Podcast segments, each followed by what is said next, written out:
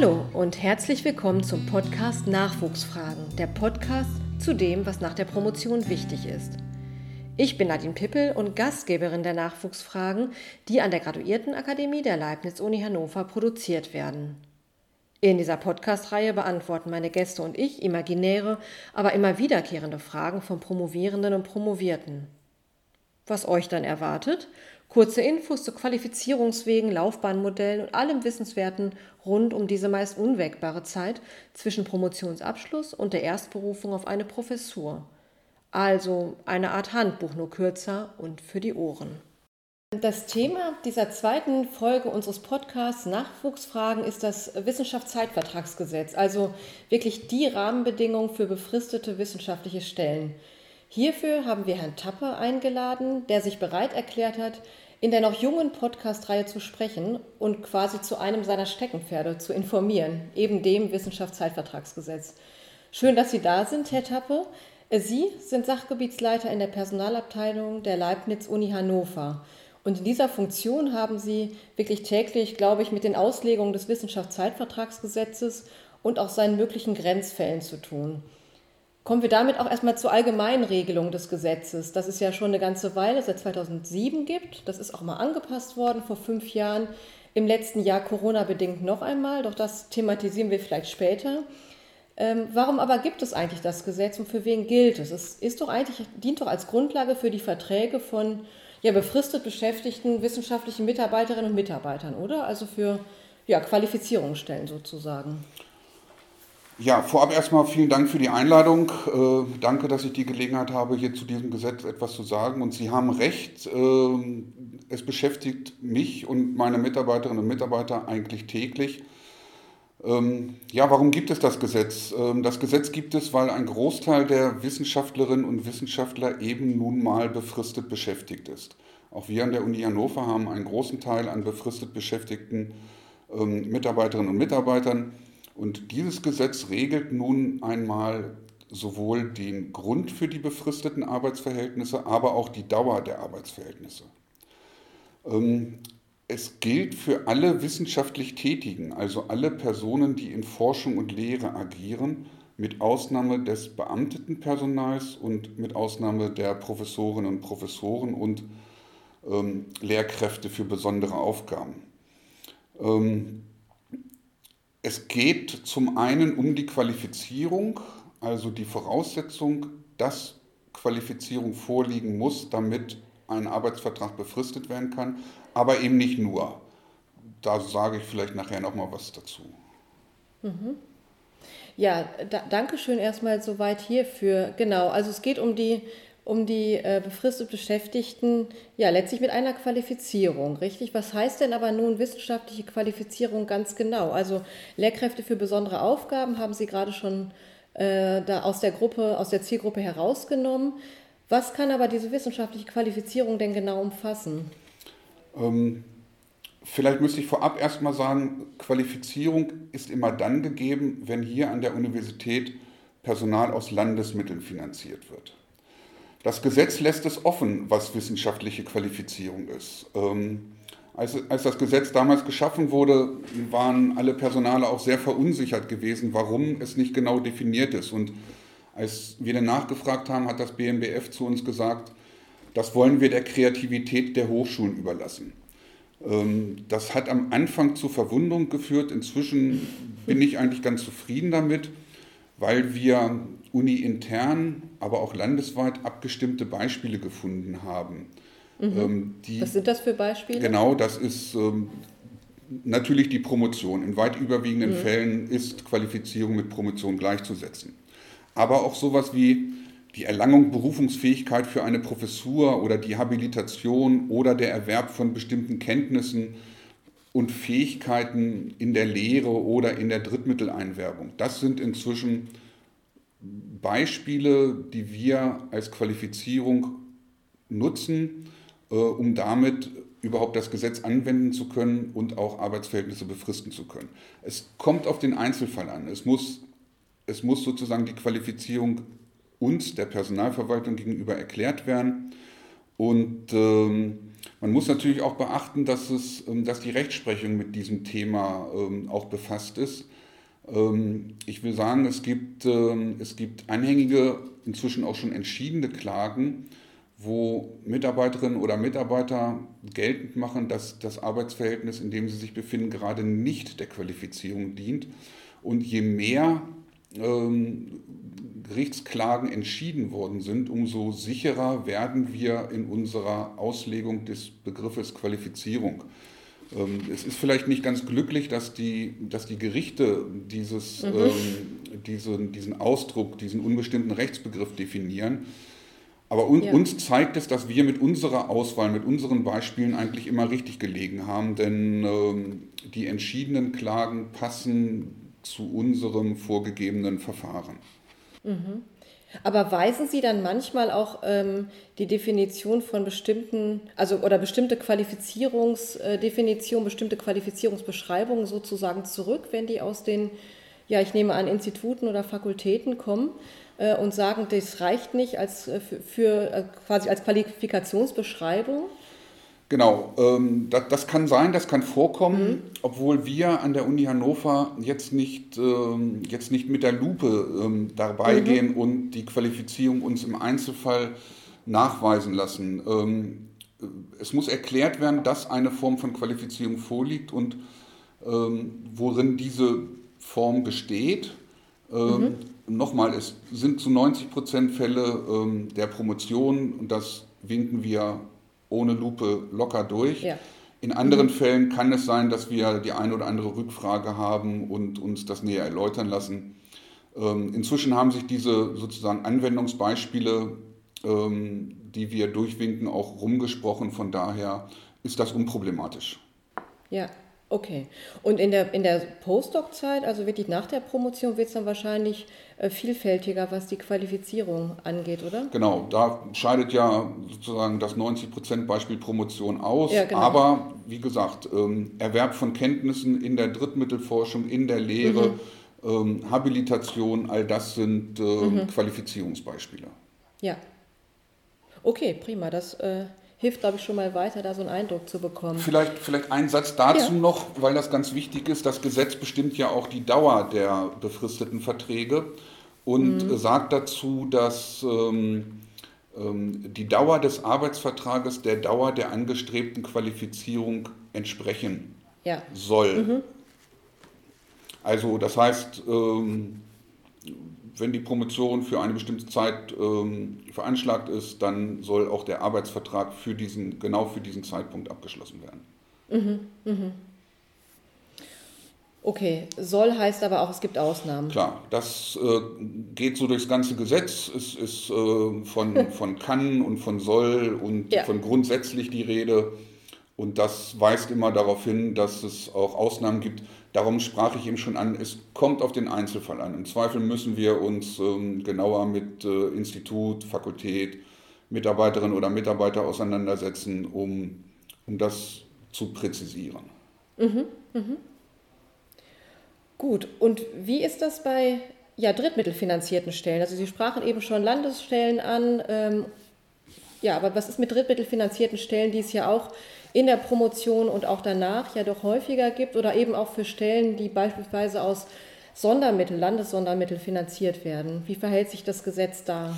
Genau, das Gesetz ähm, gilt auch für diese Arbeitsverhältnisse, die eben aus Mitteln Dritter finanziert werden, mhm. hat eine eigene Vorschrift dafür gefunden und äh, da muss man sagen, dass es eben bei diesen Arten Arbeitsverhältnissen nicht auf die Qualifizierung ankommt, ähm, mhm. Hier kommt es nur darauf an, dass ein Projekt, ein Auftrag ähm, bearbeitet wird.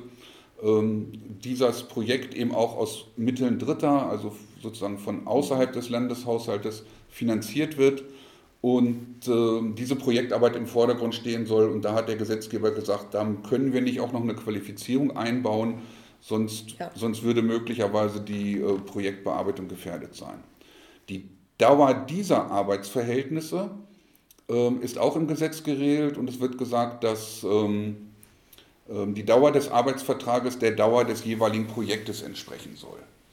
Mhm. Also ein für zwei Jahre oder für drei Jahre ausgerichtetes Projekt, angelegtes mhm. Projekt, da soll der Arbeitsvertrag für zwei Jahre bzw. drei Jahre abgeschlossen werden. Mhm. Okay, ja, danke auch für, für diese Hinweise. Jetzt haben wir ja schon ein bisschen über die Zielgruppe ähm, des Gesetzes sozusagen gesprochen.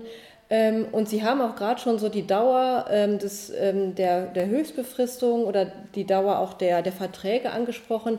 Also was regelt das Gesetz nun da in der Hinsicht ganz genau? Wie viele Jahre darf wissenschaftliches Personal auf Qualifizierungs- oder auf Drittmittelstellen befristet angestellt sein? Ähm, ich glaube, dass einige der Zuhörenden ganz sicher schon mal was von den zwölf Jahren oder der Zwölfjahresregel gehört haben. Können Sie hierzu etwas sagen? Ja, es gibt diese, diese Zwölf-Jahres-Regelung. Eigentlich müsste man aber besser sagen, es gibt zwei Sechs-Jahres-Regelungen. Das, das Gesetz spricht davon, dass ähm, sechs Jahre ähm, vor der Promotion und sechs Jahre nach der Promotion befristete Arbeitsverhältnisse abgeschlossen werden. Klar, sechs plus sechs ergibt zwölf Jahre. Ähm, aber man muss jede Sechsjahresgrenze für sich betrachten ähm, und die Promotion sozusagen als, als Stichtag nehmen, ähm, um in die nächste Sechsjahresgrenze einsteigen zu können. Auch das sind grundsätzliche Grenzen. Es, auch da gibt es Ausnahmen. Vielleicht können wir später darüber nochmal reden. Mhm.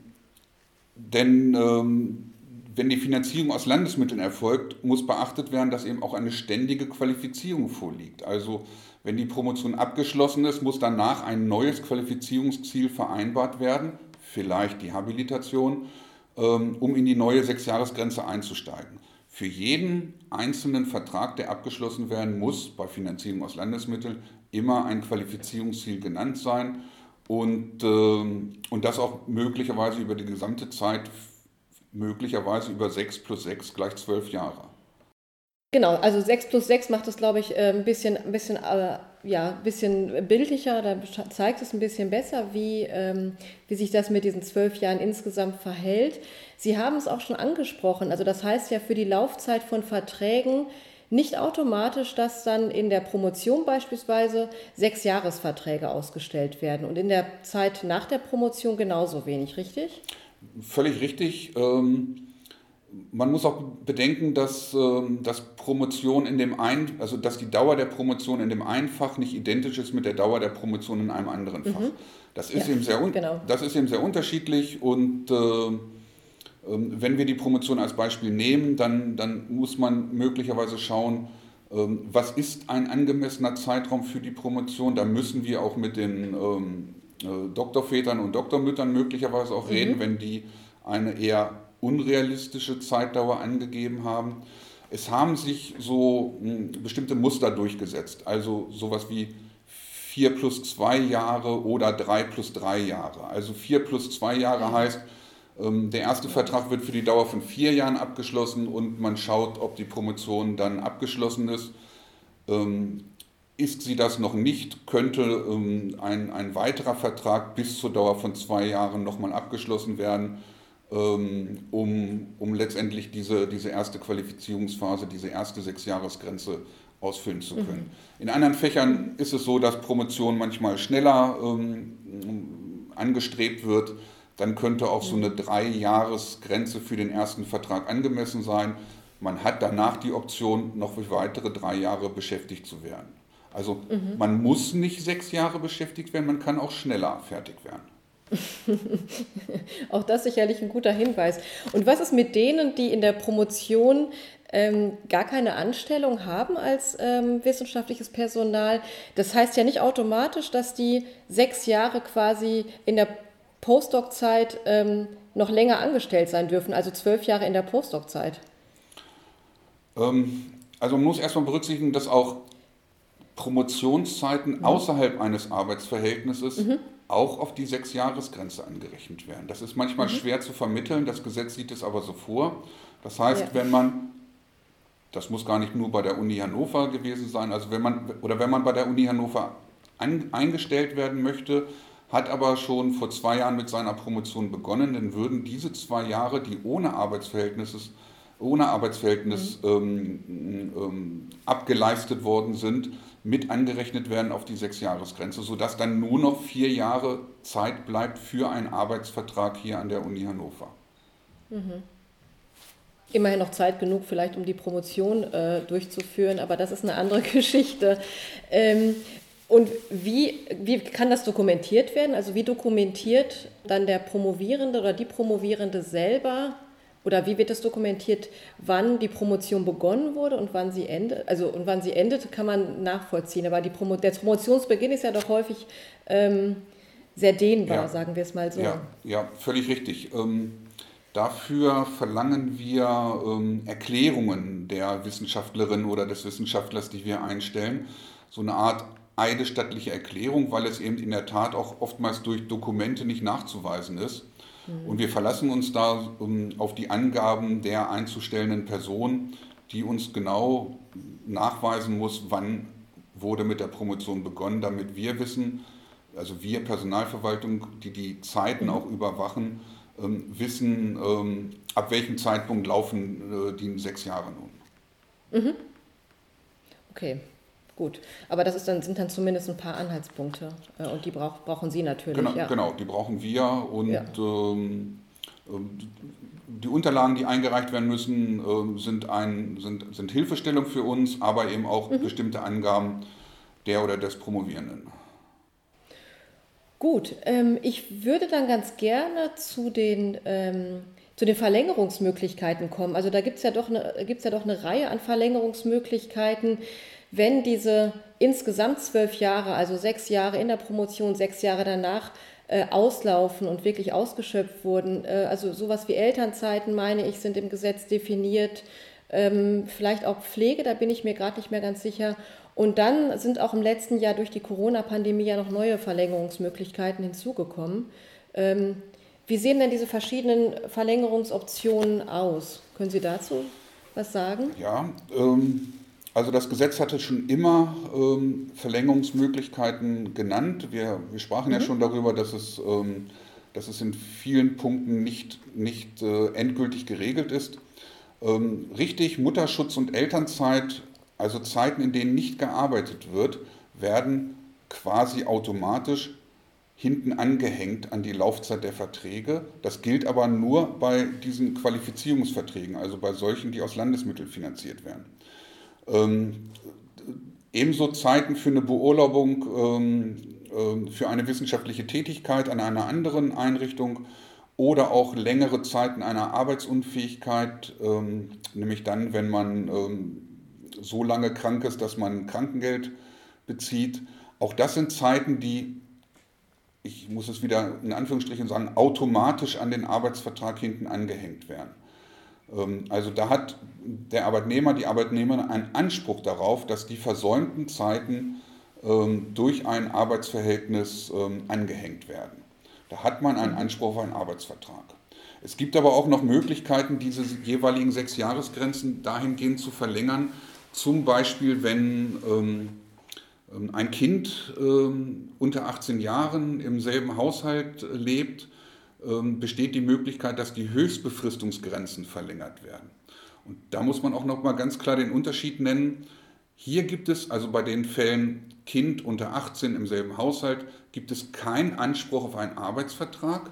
Man hat einen mhm. Anspruch auf Verlängerung der Höchstbefristungsgrenzen, in denen man beschäftigt werden kann. Das hängt immer ah, davon ab, ob mhm. ein Arbeitsvertrag abgeschlossen werden soll. Aber in dieser Konstellation, Kind unter 18 zu Hause, wäre zum Beispiel die äh, Befristungshöchstgrenze von sechs auf acht Jahre ähm, erhöht worden. Ähm, Gilt es automatisch, dass, diese, dass, dass, man, dass zwei Jahre pro Kind unter 18 gewährt werden oder wird da auch gestaffelt? Wird vielleicht auch nur ein Jahr gegeben oder so? Nein, es werden immer zwei Jahre gegeben pro Kind. Heißt im mhm. Grunde auch äh, bei zwei Kindern, ähm, dass, dass vier Jahre angehängt werden.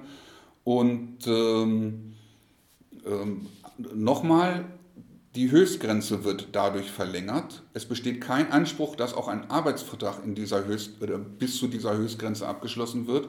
Aber man kann dann eben acht bzw. zehn Jahre lang für, für die Qualifizierungszeit befristet beschäftigt werden. Ja, das ist, glaube ich, aber ein wichtiger Unterschied. Das ist äh, gut, das zu betonen. Ja. Dann hatten Sie eben noch ähm, die, die, die Pandemie angesprochen. Ja.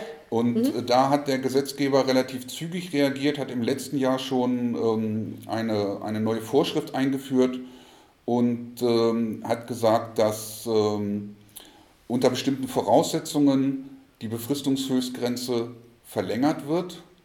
Mhm. Im, Im ersten Aufschlag wurde die Befristungshöchstgrenze um sechs Monate verlängert, wenn man zwischen März und ähm, Dezember 2020 in einem Arbeitsverhältnis gewesen ist. In einem zweiten Aufschlag hat der Gesetzgeber gesagt, ähm, wenn zwischen ähm, März 2020 und März 2021 ein Arbeitsverhältnis bestanden hat, wird es um weitere sechs Monate verlängert. Also die Befristungshöchstgrenze von sechs Jahren wird auf sechs Jahre plus sechs Monate plus sechs Monate, also sieben Jahre, verlängert, wenn ein Arbeitsverhältnis in diesem Zeitraum bestanden hat. Nochmal, die Befristungshöchstgrenze wird hinausgeschoben. Ja. Auch da gilt, es besteht kein Anspruch, dass auch ein Arbeitsvertrag in diesem Zeitraum abgeschlossen wird. Ja, das ist, glaube ich, auch nochmal ganz gut, ähm, auch, auch quasi diese Verlängerungsoption zu kennen, aber auch eben zu wissen, dass die vor allem die Höchstbefristungsdauer betrifft und nicht den konkreten Arbeitsvertrag. Ja. Genau, und ein wichtiger Punkt vielleicht noch, auch, auch diese Regelung, diese, diese Pandemie-Regelung ähm, gilt nur für Qualifizierungsstellen. Für drittmittelfinanzierte Stellen geht das nicht. Der Gesetzgeber ist der Meinung, dass durch die Pandemie das wissenschaftliche Arbeiten oder die eigene wissenschaftliche Qualifizierung ein bisschen leidet und gibt dadurch Verlängerungsmöglichkeiten. Bei der Bearbeitung von Projekten, also aus drittmittelfinanzierten ähm, Arbeitsverhältnissen heraus, gibt es diese Möglichkeit nicht. Es gilt nur für die Qualifizierung. Ah ja, das ist auch nochmal gut äh, zu wissen. Wobei ich weiß, dass manche Fördergeber, glaube ich, tatsächlich auch schon selber Verlängerungsoptionen vorgeschlagen haben. Inwiefern, also inwiefern die äh, flächendeckend bei Drittmittelstellen greifen, das muss dann, glaube ich, jeder für sich noch prüfen, aber das ist nochmal ein guter Hinweis, ja. Ich würde ähm, jetzt nochmal vielleicht auf so grundsätzliche Grenzen oder auch Schwierigkeiten des Gesetzes eingehen. Also die Frage, Sie, Sie kennen das Gesetz ja wirklich von, von Beginn an und arbeiten damit auch schon eine ganze Weile. Äh, und durch Ihre tägliche Arbeit haben Sie ja auch eben auch mit Klagen schon zu tun gehabt und äh, mit möglichen ähm, ja, Schwierigkeiten, in die auch äh, ja, Wissenschaftlerinnen und Wissenschaftler geraten können sozusagen. Ähm, ich denke auch etwa an die ähm, 95 Thesen zum Wissenschaftszeitvertragsgesetz, die tatsächlich im letzten November auf Twitter gesammelt wurden und so ein bisschen kursierten und die sich doch vor allem, nicht nur, aber vor allem mit den kritischen Punkten des Gesetzes beschäftigt haben. Äh, mich würde interessieren, ob Sie selber auch ja, äh, kritische, äh, kritische Punkte sehen, ähm, die das Gesetz verursacht ähm, vielleicht auch sogar jetzt durch die Pandemie, ob da neue Fälle hinzugekommen sind. Ähm, wie, wie stehen Sie dazu? Ähm, also vielleicht, um mit der letzten Frage zu beginnen, durch die Pandemie sind bisher keine kritischen Fälle hinzugekommen. Das Gesetz bietet ja, bietet ja sogar ähm, die Möglichkeit der Verlängerung der Befristungshöchstgrenze und das ist ja erstmal für die ähm, jeweiligen Wissenschaftlerinnen und Wissenschaftler ein, ein gutes Signal. Ja, ähm, absolut. Aber natürlich haben wir seit Beginn ähm, oder seit Inkrafttreten des Gesetzes ähm, ähm Grenzfälle, Problemfälle. Ähm, mhm. Ich, wir haben auch Rechtsstreitigkeiten. Es, geht immer, es wird immer dann problematisch, wenn, wenn sozusagen alle Grenzen ausgereizt sind. Wenn wir, mhm. wenn wir von allen Verlängerungsmöglichkeiten Gebrauch gemacht haben, ähm, wenn wir die zwei Sechs-Jahres-Grenzen durch Einzelfälle auch überschritten haben. Und wenn dann ein neuer Vertrag abgeschlossen werden soll ähm, und wir feststellen, es, es, es, sind keine, es sind keine Zeiten mehr übrig, es ist keine Möglichkeit vom Gesetz her mehr gegeben, ähm, dann wird es ein möglicherweise Konfliktfall, ähm, weil wir dann, wir Personalverwaltung, dann auch ablehnen müssen und sagen, jetzt kann kein weiterer befristeter Arbeitsvertrag abgeschlossen werden. Es, es bliebe jetzt nur die Möglichkeit des Abschlusses eines unbefristeten Arbeitsvertrages. Ähm, wenn da die Finanzierung für fehlt, ähm, wird es problematisch. Ähm, also es gibt Situationen, wo, wo Mitarbeiterinnen oder Mitarbeiter viele Jahre in befristeten Arbeitsverhältnissen gewesen sind und wenn dann der Punkt erreicht ist, dass alles ausgeschlossen ist und keine Möglichkeit mehr besteht, dann wird es möglicherweise ähm, schwierig und auch, auch vielleicht grenzwertig, weil vielleicht die eigene Qualifizierung noch nicht abgeschlossen ist, ähm, wir aber kein Arbeitsverhältnis mehr befristet anbieten können und so weiter. Ähm, Ja, so zum Gesetz muss ich sagen, wir arbeiten jetzt schon seit vielen Jahren damit und am Anfang ähm, herrschte, herrschte große, große Ratlosigkeit, weil wir es nun mal gewohnt sind, dass wir gesetzliche Regelungen vorliegen haben, wo eindeutig Tatbestand und Rechtsfolge beschrieben ist. Und in diesem Gesetz ist es nun mal nicht so, dass der Tatbestand so eindeutig ist. Ich sagte, es gibt viele Kann- oder Soll-Regelungen.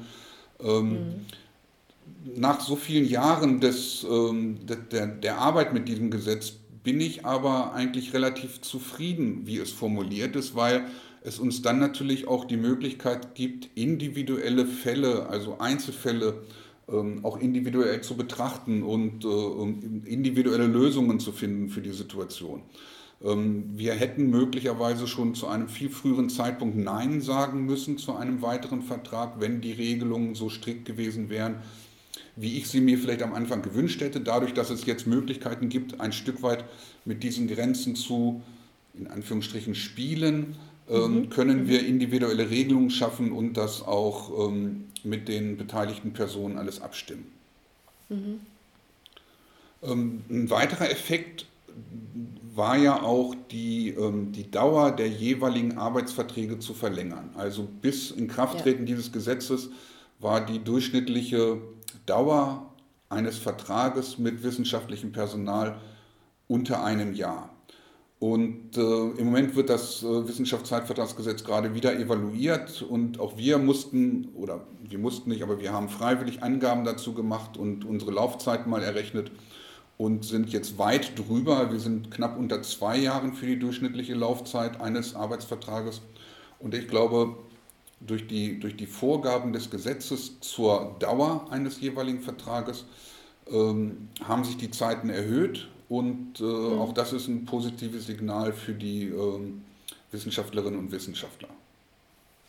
Ja, also das, das sehe ich auch so tatsächlich. Also ich, ich kenne natürlich auch äh, einige kritische Stimmen und ähm, das Gesetz ist aber genau unter anderem deshalb ja ähm, aufgelegt worden, weil es eben diese, diese Dauer erhöhen wollte und ich glaube, alle Statistiken, die es da so gibt, ähm, belegen das im Grunde auch, dass wirklich die ja. Verträge in der Promotion und auch danach wirklich ähm, verlängert worden sind. Ganz genau. Welche Tipps würden Sie denn jetzt auch den Zuhörenden geben, ähm, wie, wie sollte man, also dieses Gesetz wird ja einfach angewandt, da, da müssen ja ähm, Betroffene sozusagen erstmal nichts im Grunde weiter tun. Wenn es aber dann irgendwie hakelig wird oder wenn man sich nicht ganz sicher ist, was ähm, die eigene Höchstbefristungsdauer an, angeht, ob man womöglich ähm, auch Zeiten aus der Promotion, Ansparzeiten sozusagen übertragen kann ähm, in, die, in die nächste Zeit sozusagen und also dass damit dann die zwölf Jahre auf jeden Fall voll ausschöpfen kann. Wie, äh, was würden Sie da raten?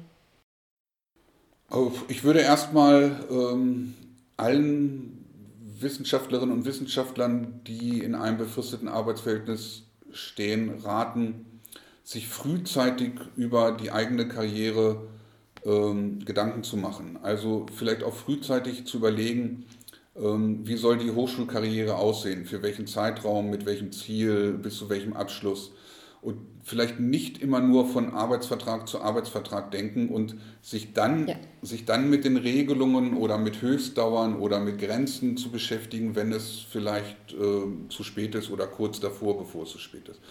Also wenn man sich mit Institut, Fakultät ähm, und der, dem betreffenden Arbeitnehmer, Arbeitnehmerin zusammensetzt und sagen, so, das ist ein angestrebter Zeitraum der, der Hochschulkarriere, ähm, der soll eben nur befristet sein, weil Fluktuation soll ja nun auch mal gegeben sein.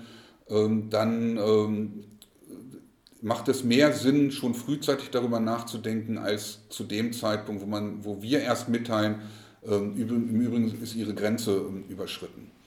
Mhm. Und, und zweiter Tipp, da es eben auch nicht jedermanns und jeder Frau's Sache ist, Gesetze zu lesen und zu verstehen, mhm kann ich immer nur anbieten, dass, ähm, dass die Kolleginnen und Kollegen mich ansprechen oder mein Team ansprechen, ähm, um einzelne Fragen zu beantworten. Also jeder, jeder kennt seinen Personalsachbearbeiter, seine Personalsachbearbeiterin, weil die stehen auf dem Arbeitsvertrag nun mal ähm, mit ihrer Unterschrift drauf wir sind jederzeit ansprechbar und würden uns sogar freuen, wenn wir auch frühzeitig eingebunden sind in mögliche Schwierigkeiten und in mögliche Probleme und, möglichen, und äh, mögliche Grenzsituationen. Ähm, das ist uns auch lieber, als wenn wir irgendwann ein Nein aussprechen müssen. Es geht nicht mehr aus diesen oder jenen Gründen und damit sozusagen überraschen. Also, wir sind ansprechbar in der Personalverwaltung, ähm, sind erreichbar auch in diesen Zeiten, jederzeit äh, telefonisch, online, über E-Mail zu erreichen, alles kein Problem. Ja, äh, danke. Das sind doch zwei, ich glaube, zwei gute Tipps zum, zum Schluss. Also unbedingt äh, die, frühe, die frühe Planung, dafür würde ich auch sehr plädieren. Und dann wirklich auch die Ansprache der Personalabteilung. Also auch da frühzeitig das Gespräch suchen und lieber einmal zu viel fragen als zu wenig. Damit sind wir auch, wenn von Ihnen kein Einwand mehr kommt oder kein, äh, keine Ergänzung, Herr Tappe, äh, allmählich am Ende auch dieser Folge angelangt. Einen Einwand habe ich nicht bedanke mich, äh, finde es toll, dass ich die Gelegenheit hatte zu sprechen, weil das auch mir ein Bedürfnis ist, äh, bestimmte Informationen zu verbreiten und auf den neuesten Stand zu halten. Und das ist ein tolles Medium, ähm, über das ich das erreichen kann. Ja, also wunderbar, danke. Ich, äh, den Dank kann ich auch wirklich zurückgeben. Ich freue mich wirklich, dass Sie sich ähm, auch so früh jetzt in dieser Reihe auch bereit erklärt haben und überhaupt bereit erklärt haben, hier heute Rede und Antwort zu stehen. Ähm, ja, wir von der Graduiertenakademie hoffen, dass euch Zuhörenden auch diese Podcast-Folge gefallen hat. Auf Wiederhören und bis bald.